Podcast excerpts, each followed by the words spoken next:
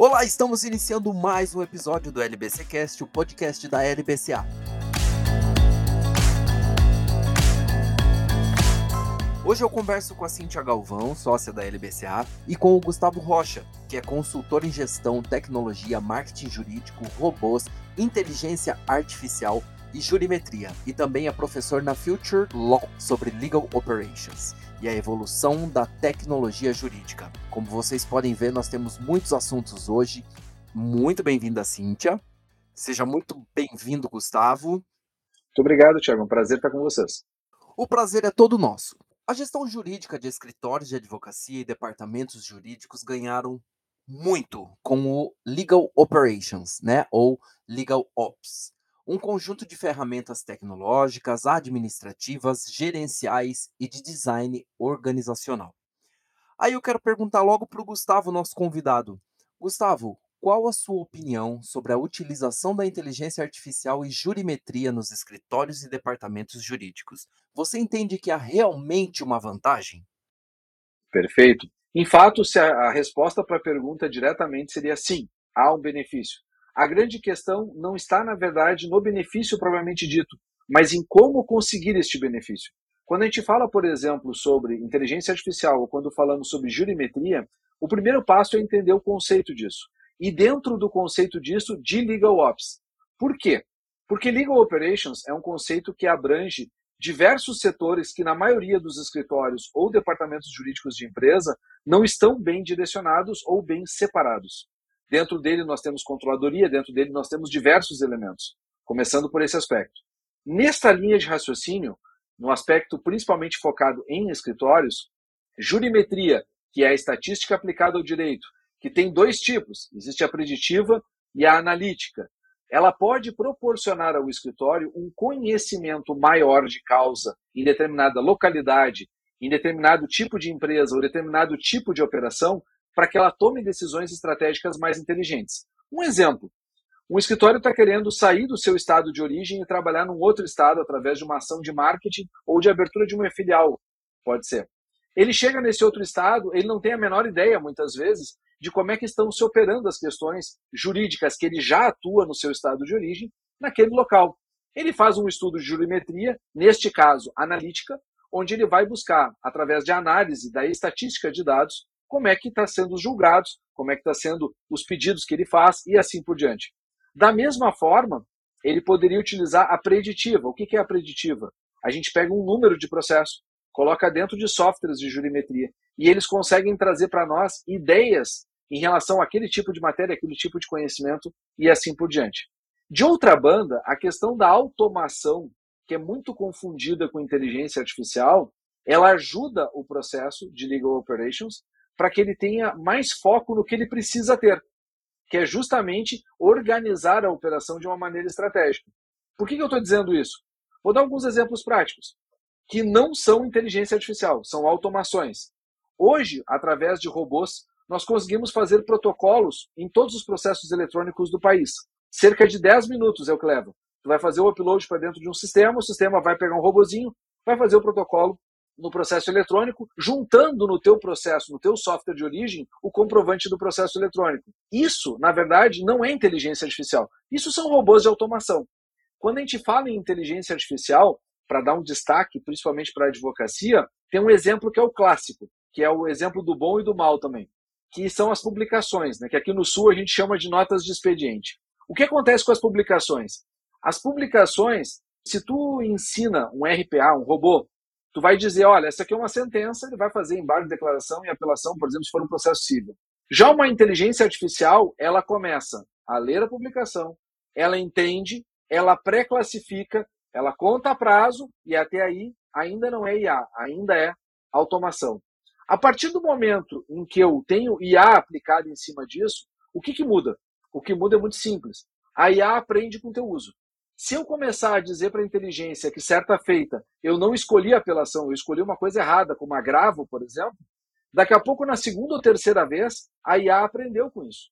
E ela vai começar, através de machine learning, a entender como isso funciona e começar a colocar em prática. Nós temos dezenas de exemplos de inteligência artificial que são utilizadas para coisas positivas em outras esferas que não a jurídica. E na esfera jurídica, que historicamente, até fazendo um paralelo para vocês, é algo que não é novo. A primeira inteligência artificial notoriamente focada na área jurídica é de 2012, que é o ROS, lá na Inglaterra. Nós temos, então, há 10 anos a inteligência artificial se desenvolvendo. Ela está sendo aplicada muito para pesquisa hoje e também para algumas soluções de intermediação de operações tecnológicas. Dentro da tua pergunta de legal ops, a minha resposta objetivamente é: auxilia o processo desde que tu saiba qual processo está sendo auxiliado. Não necessariamente tu precisa de inteligência artificial, na maioria das vezes tu vai precisar de robôs para fazer esse trabalho, e tu vai ter a característica daí da jurimetria como uma organização para tomada de decisão mais inteligente, ocupando a ideia de processamento de dados. É aí que eu vejo que esses dois elementos podem se somar para um setor de legal operations e para o negócio, né, que utiliza essa categorização de legal ops como um resultado. E Gustavo, esse, esse Legal Ops, centralizar as rotinas administrativas, existe uma comprovação do ganho operacional, na sua opinião?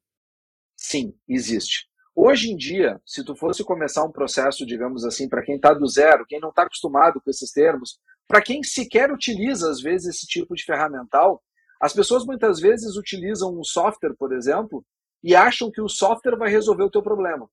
Na verdade, o software não resolve o problema. O software, se tu botar sem gestão, ele é um problema a mais. Ele é só mais um problema na tua vida. Porque o que acontece com o software?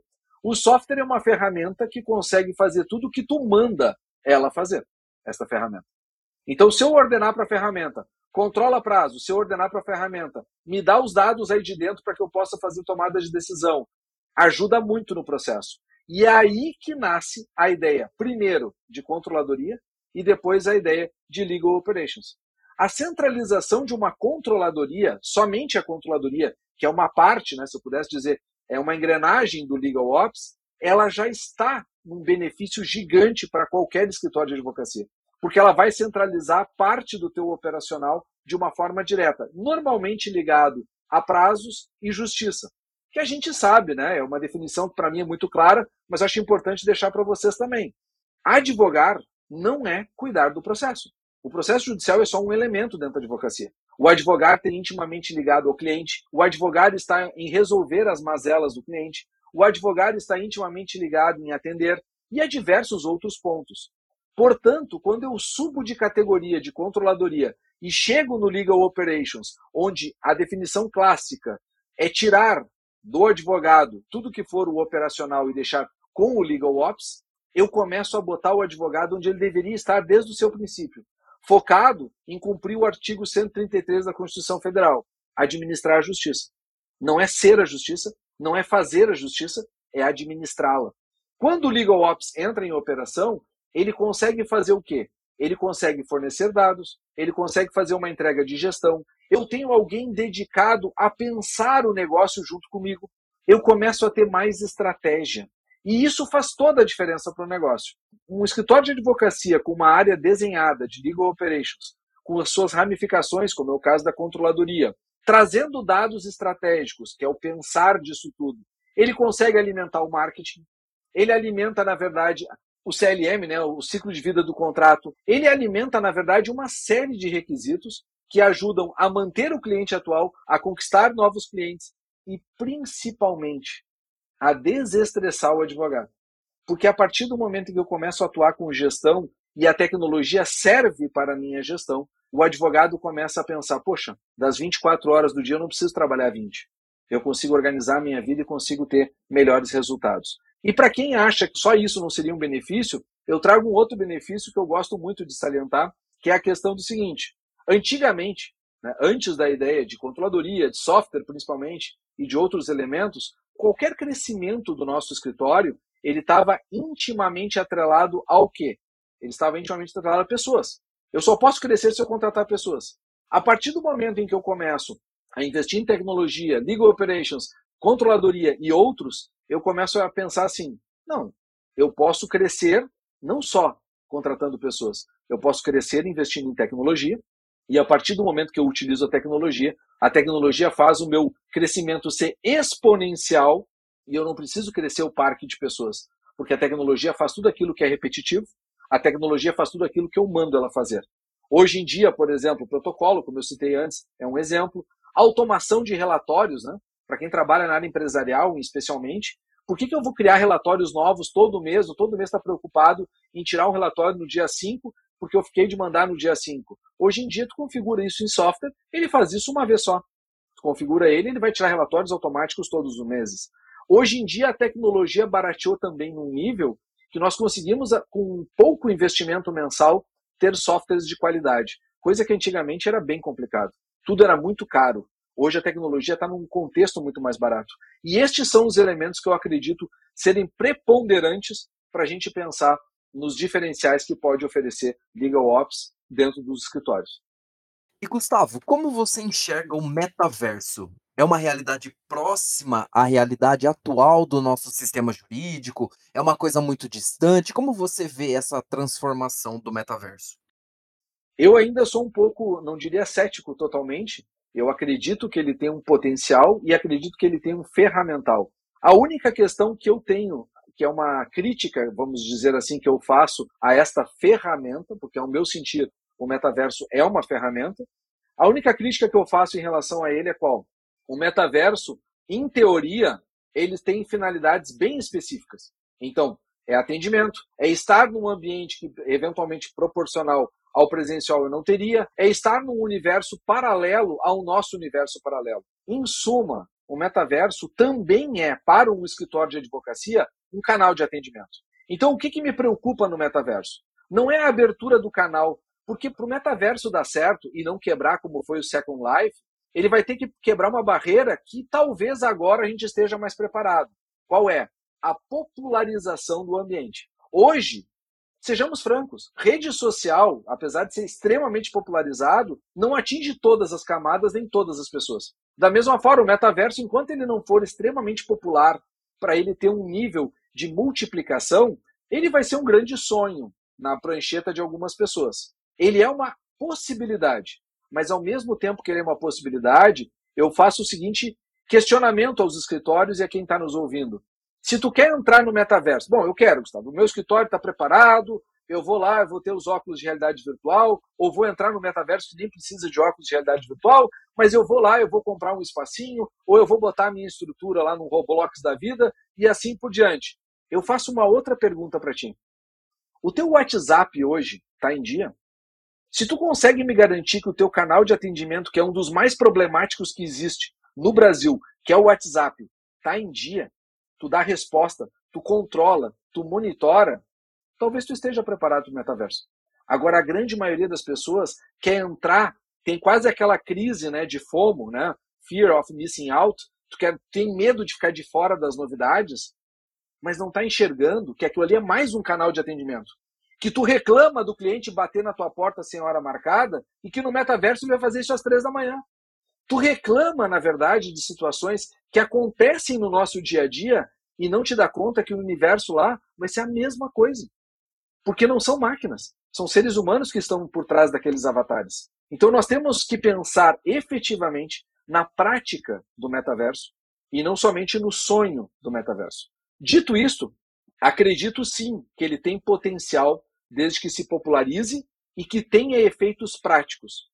Porque uma das coisas que a pandemia nos ensinou, e eu acho que as pessoas acabam esquecendo porque está voltando para o presencial, é todas as crises que nós tivemos de ansiedade, de desespero, por viver somente no mundo virtual.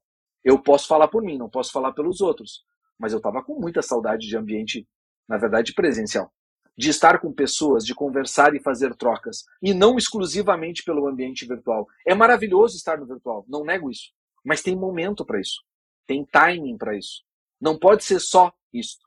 Né? Só isto, como propõe a ideia de metaverso, ao meu sentir, vai causar uma volta para o presencial em algum tempo. Mas é para pensar, é uma questão ainda muito nova e é uma questão para pensar. Assim como nós temos grandes pensadores aí, né, que estão investindo pesado, grandes empresas que estão investindo pesado no metaverso. Existem pessoas também grandes e de muita visão de mercado que estão totalmente céticas.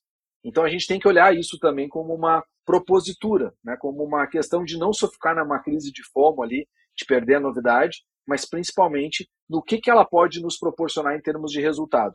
Afinal de contas, mais do que somente uma questão de estar naquele lugar, eu preciso rentabilizar aquele lugar para valer a pena. Gustavo, você falou há pouco, né, sobre, me corrija se eu estiver errado, sobre o ROS, que é uma inteligência uhum. artificial utilizada desde 2012. E como você vê essa inteligência artificial sendo usada pelos tribunais hoje? Essa é uma pergunta muito boa, porque nos debates que a gente faz sobre tribunais, a gente tem uma situação em que os tribunais estão cada vez mais automatizando procedimentos. Eles chamam de inteligência artificial, mas na verdade é uma inteligência artificial relativizada porque não são os conceitos próprios de inteligência artificial. São inteligências de algoritmo e inteligências de aprendizado de máquina, ainda de uma forma muito incipiente, mas de uma forma que já dá para dizer que existe uma evolução. Então, traçando um paralelo muito rápido, até para não ficar enfadonho, a questão é: a inteligência artificial não é algo novo. Na verdade, desde os anos 70, 80, nós já temos princípios de inteligência artificial aplicado a máquinas. As primeiras delas foram jogos de xadrez lá atrás, que todo mundo lembra do Kasparov, contra o Deep Blue da IBM e tudo mais. Nós tivemos depois evoluções em relação a isso, temos até hoje, né? O Watson, como uma inteligência artificial muito interessante, e tivemos o ROS, que foi em 2012 a primeira voltada para a área jurídica. Entretanto, os tribunais, para aproveitar o crescimento disso, eles tiveram, paralelo a isso, a lei de 2002, tá? Mas a partir de 2005 é que ganhou força, nós tivemos o processo eletrônico. O processo eletrônico é o primeiro elo dessa corrente. É virtualizar a informação e documentar a informação. Foi isso que eles fizeram.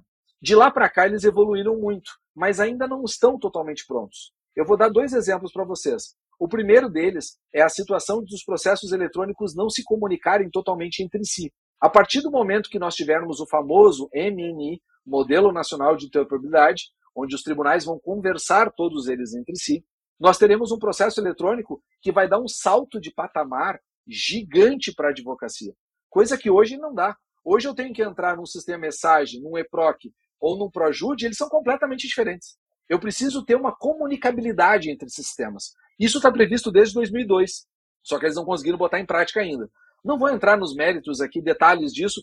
Né? Eu faço parte das comissões de tecnologia desde 2002.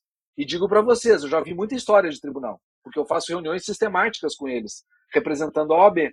O que acontece na prática, muitas e muitas vezes, é que existem muitos interesses em volta dessas informações. Mas vamos para aquilo que é prático para quem está nos ouvindo poder levar uma informação para casa hoje.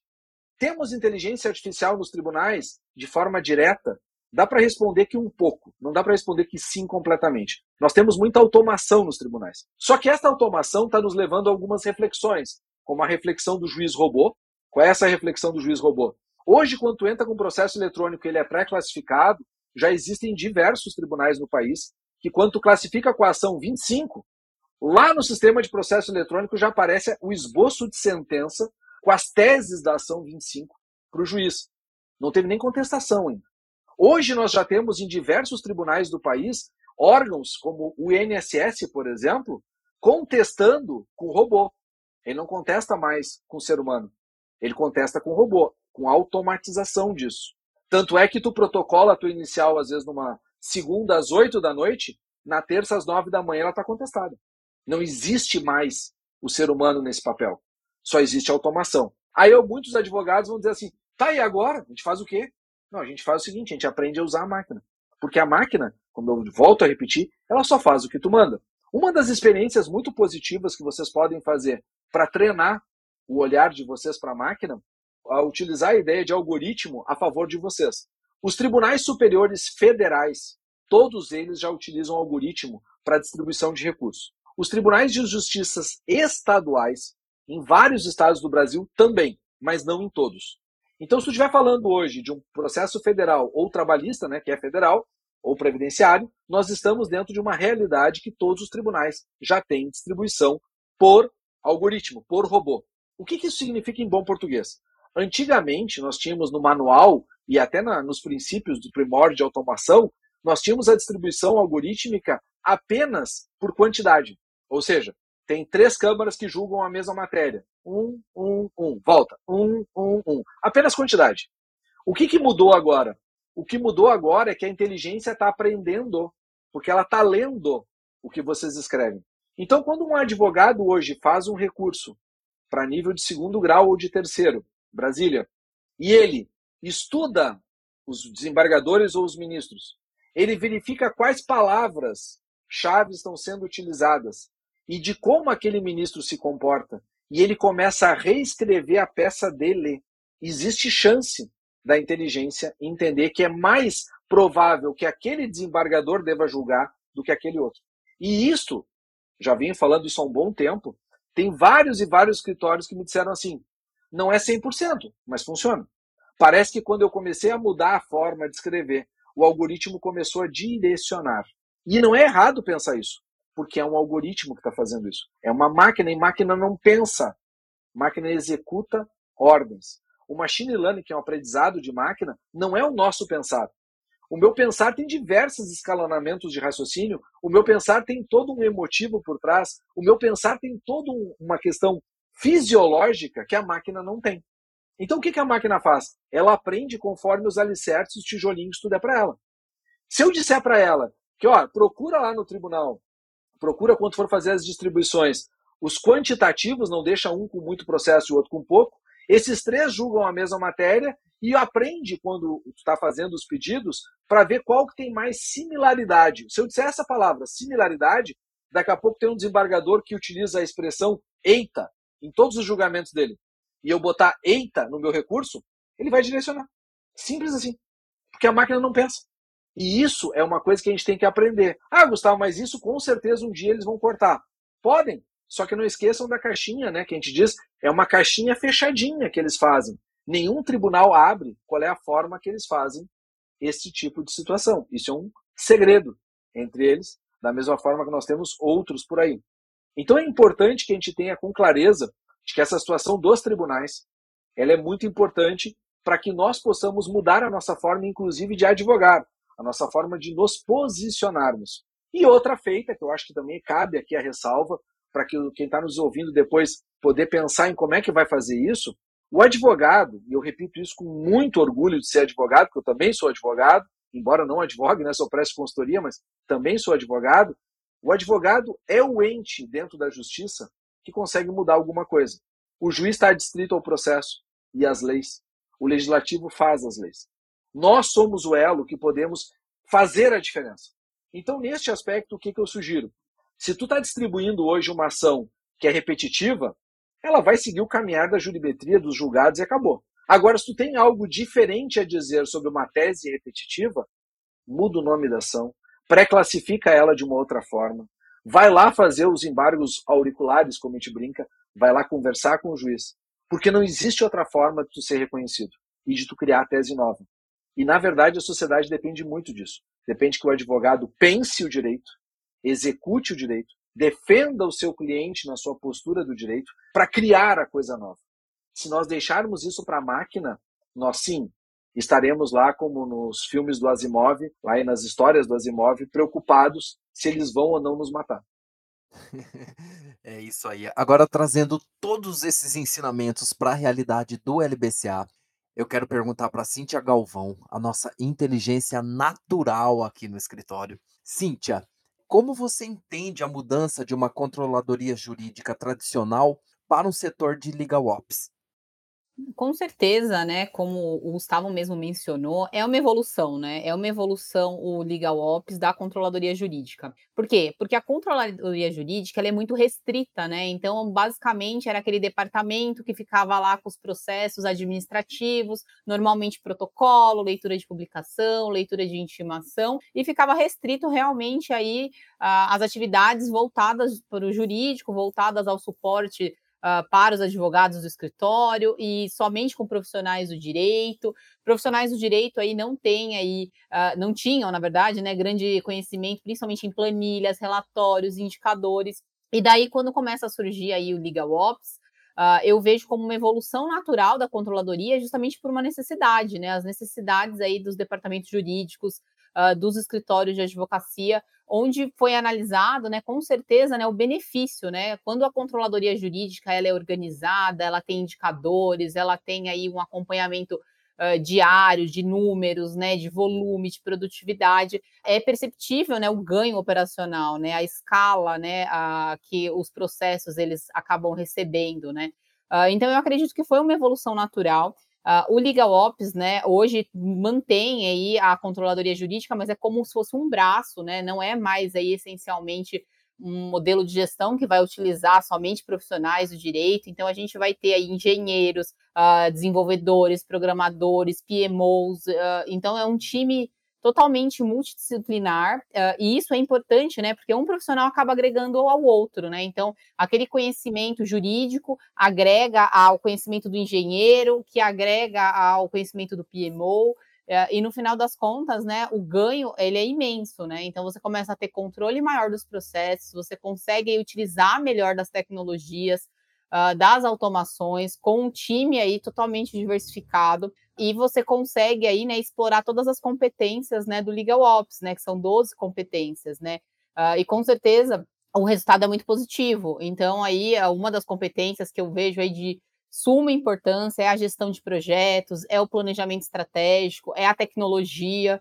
Uh, então, aí, algumas dessas competências, cada vez mais exploradas, né, e bem exploradas, com certeza aí geram é, uma eficiência maior, né, e com certeza a escalabilidade, que eu entendo aí que são uh, primordiais, né, para o negócio, né, como eu digo, uh, não só aí para o departamento, mas para um como negócio. Foi o que o Gustavo falou. Você uh, estruturando bem aí um departamento de legal ops, você consegue aí dar, apresentar indicadores para a administração do escritório, para os sócios do escritório, para o marketing. Então, uh, eu entendo aí como uma enorme evolução da antiga né, controladoria jurídica. Cíntia, você falou para gente sobre a controladoria jurídica ser um braço do Legal Ops, você falou aí sobre o time multidisciplinar. Eu gostaria que você nos apresentasse, nos contasse como é estruturado o seu time de Legal Ops na LBCA. O meu time, Tiago, na verdade, a gente busca profissionais né, de todas as formações. Por quê? Porque quando ainda era uma controladoria jurídica, era restrito realmente aos bacharéis em direito, advogados, e a partir aí da estruturação do Legal Ops, nós começamos aí a buscar profissionais voltados principalmente para desenvolvimento de indicadores. Então, atualmente, o meu time, ele tem profissionais da engenharia, ele tem PMOs, ele tem também advogados, bacharéis em direito, e principalmente o que agrega demais são os profissionais aí formados em tecnologia da informação, uh, principalmente desenvolvedores e programadores. E por quê? Porque a gente sempre aí está buscando é, automatizar processos, né? Então, como o Gustavo mencionou, né, há muitas coisas é, que envolvem aí o direito, né, que envolvem os escritórios, que envolvem aí a justiça. Às vezes, com um processo de automação você resolve, né? Então, a gente consegue resolver grande parte dos processos repetitivos com automação. Não precisa realmente aí partir para uma inteligência artificial a maioria dos nossos profissionais aí são formados em TI, né, tecnologia da informação, ciência de, da computação, e nos auxiliam demais, né, em montar um projeto, e daí também entra né, a questão da gestão de projetos, uma vez que a gente pensa num projeto, estrutura esse projeto, né, faz integração com o nosso sistema, e a gente consegue aí ganhar escala, né, e com certeza melhorar o processo como um todo. Então, hoje o time, ele é multidisciplinar. E como você busca novas tecnologias no mercado? E aproveitando, eu já pergunto, o que há mais, o que há de mais inovador no LBCA dentro da área de Legal Ops? Tiago, na verdade, assim, nós estamos uh, em busca, é praticamente uma busca diária, né? Então, é, na realização de cursos, na realização aí de palestras, eventos, a gente sempre está presente, né? E também sempre estamos aí é, buscando, né? Às vezes eu falo com o meu time, a gente tem que garimpar, né? Como se fosse um grande garimpo onde você vai garimpando aí startups, empresas, né, novas tecnologias. E é um desafio, porque tem muita empresa que realmente tem aquele sonho, né? Ah, o que, que você sonha? Ah, eu sonho em utilizar a inteligência artificial, eu, eu sonho em usar o metaverso. Foi como o Gustavo falou tem muitas coisas que não passam de sonho. Daí, quando você vai sentar com aquela empresa, definir, desenhar, nada mais do que é um projeto, né? Não existe um produto, não existe um serviço. Então, eu, eu busco aí com muita atenção, né? Eu estou sempre muito atenta ao mercado, faço cursos aí frequentes, né? Tanto de legal ops quanto de gestão de projetos. Então, eu busco sempre me atualizar, conhecer profissionais da área, né? Como o próprio Gustavo uh, que eu conheci num curso né, da, da Future Law que eu fiz uh, de Legal Ops, que é um curso excelente também, uh, e que agregou muito na minha formação. então a gente está sempre em contato, e atualmente, né, na LBCA, nós temos aí mais de 15 robôs de automação. Então, esses 15 é, robôs de automação, eles são aí é, utilizados diariamente, né? A gente tem aí uma, uma infinidade né, de protocolos que são aí uh, realizados através desses robôs. Então, se a gente for pensar em pessoas, né, esses robôs, eles provavelmente, se a gente não utilizasse esses 15 robôs, a gente teria aí pelo menos umas 40 pessoas a mais na operação. Então ele gera aí uma economia, ele gera uma eficiência, ele gera qualidade, né? Porque o humano erra, né? É natural. Agora o robô, né? A automação, uh, ela tem chances de falhas mínimas, né? Então aí a gente tem a utilização de mais de 15 robôs, a gente tem algumas empresas parceiras né, de tecnologia que também nos auxiliam. Uh, e eu acredito né, que o diferencial da LBCA é justamente né, ter um sistema próprio e gerar, né? Gerar vários indicadores. A gente tem vários painéis, dashboards específicos, né, para acompanhamento de todas as rotinas administrativas. A gente também conta com aplicativos desenvolvidos especificamente né, para o controle e gestão de correspondentes, que dentro do, da área de Legal Ops nós também aí fazemos aí a gestão de correspondentes, né, que realizam aí audiências para todo o Brasil. Então, uh, e também aí, em paralelo, o, o, a LBCA também trabalha aí com inteligência artificial, né, que atualmente é a nossa Diana. Então, um dos princípios, com certeza, da LBCA é a inovação. E agora eu vou fazer a mesma pergunta para os dois para nós encerrarmos este episódio, começando pelo Gustavo, nosso visitante. Gustavo, o que você enxerga de mudança para o direito num futuro próximo? Eu enxergo dois fatores, talvez, que seriam bem interessantes do pessoal se atentar. Primeiro deles, a situação de entender que gestão vem primeiro que tecnologia. E não ter medo da tecnologia. Então, o que acontece na prática, que é um dos fatores que a gente acaba esquecendo. As pessoas, às vezes, olham, por exemplo, tudo agora que foi colocado, ou seja, eu tenho 15 robôs, eu tenho isso, tenho aquilo, aquele outro, ela escuta tudo isso e ela pensa, eu tô fora, isso não serve, isso é maluco. Tu sempre vai dar o primeiro passo. O primeiro passo pode ter sido lá atrás, sem software. Tu ter a tua primeira automação pode ter sido sair do papel e utilizar uma agenda eletrônica. Sempre tem um primeiro passo. A gente deve olhar né, para a grama do vizinho, como eu digo, para a tecnologia do vizinho, como algo inspirador, mas não algo que serviria para nós pelo mesmo calçado. As tecnologias elas são totalmente adaptáveis. Copiar tecnologia pode ser uma situação gigante, problema gigante. Uma das coisas que vocês precisam entender nesse aspecto é que gestão vem primeiro que tecnologia. Se tu tiver fluxos bem desenhados, estruturados, a tecnologia vai te servir. Se tu não tiver, ela vai ser só um atravancador na tua vida. Esse é um fator importante. E talvez isso eu vejo como uma das coisas que deveriam acontecer ou nós deveríamos estar atentos nos próximos tempos. E que vai mudar a advocacia é algo que nós precisamos parar de entender que é uma advocacia antiga, né, uma advocacia tradicional, talvez por assim dizer, que olhava o advogado como centro de tudo e o advogado como sendo o gestor de tudo para o cliente.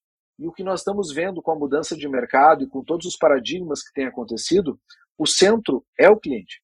Nós precisamos fazer para ele, o porquê dele, as necessidades que ele tem.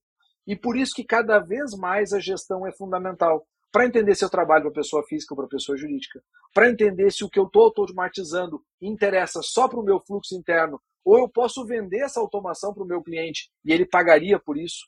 Nem sempre sou eu que vou ter que pagar isso. Às vezes o cliente vê esse investimento e quer fazer parte desse investimento porque ele quer esse resultado. Eu preciso aprender a gerar valor. E talvez aí venha um dos desafios da advocacia. Sair desta ideia que advogar é ter processo judicial sair da ideia que, na verdade, a tecnologia é uma inimiga, é o contrário, ela é tua amiga, e principalmente pensar, como muito bem foi dito aqui, nós precisamos pensar em um time multidisciplinar. Cada vez mais isso é uma realidade que deveria estar introjetada dentro dos escritórios. E, infelizmente, para muitos, isso ainda é um sonho. Mas talvez seja por aí que o caminho vai começar e a mudança vai acontecer. E Cíntia, para você, o que você enxerga de mudança para o direito num futuro próximo? Ah, Tiago, com certeza eu concordo com o Gustavo, né? Eu acredito que o direito ele está em constante evolução, uh, mas nos últimos anos eu acho que essa evolução ela foi muito maior, né? Eu acho que principalmente aí com a pandemia, com a necessidade aí do trabalho home office, até dos próprios tribunais, né? A gente percebe, por exemplo, audiências acontecendo virtualmente, né? O que antigamente era um paradigma, ninguém acreditava que um dia uma audiência trabalhista poderia acontecer uh, de forma virtual, por causa das testemunhas, por causa de toda né, a, aquela questão que os juízes entendiam como totalmente inviável, que não seria aí algo dentro né, do, dos preceitos legais. Então, eu acho que o direito ele está evoluindo, evoluiu muito, muito mais aí nesses últimos dois anos, né, com a pandemia. Eu acho que foi aí, acabou impulsionando né, essas evoluções de certa forma. E eu acredito que o direito ele vai começar a ser desburocratizado, né? Então a gente já percebe aí um movimento natural dos tribunais em querer eliminar ações iguais, né, como o Gustavo mesmo mencionou, ter aí sentenças iguais para processos iguais. Então, eu acho que uh, o caminho, né, vai ser aí é, desburocratizar. E hoje, né, a, a, justiça, não só a justiça, né, o, no Brasil como um todo, né, a gente vê muitos processos é, muito burocráticos, né. Então, qualquer a, a, qualquer coisa que envolva aí o poder público é muito burocratizado, né? Até mesmo os cartórios, né? A gente vê que tem aí vários planos para que ah, não exista mais essa necessidade de você reconhecer firma no cartório, disso ser digital. Então, eu acredito que o caminho do direito, né, naturalmente, vai ser é, utilizar a tecnologia ah, como algo que vá agregar, mas foi exatamente o que o Gustavo falou. Não acredito aí na substituição aí do profissional do direito uh, pela tecnologia, até porque se ela não é bem utilizada, ela só se torna um peso então, eu acredito aí que o melhor caminho, com certeza, vai ser agregar, né? E como uh, eu mencionei, eu acredito muito na, num time diversificado, né? Multidisciplinar. Quando você junta, por exemplo, né, um engenheiro numa sala com um PMO, com um profissional do direito, né, com um profissional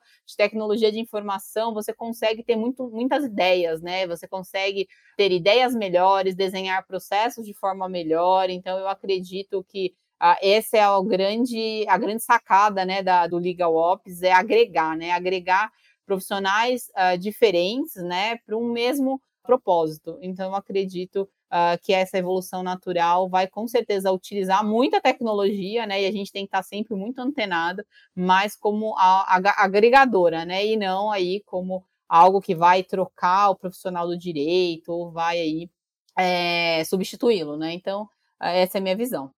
Cíntia, eu agradeço demais a sua participação aqui nesse episódio de hoje. Muito, muito, muito obrigado.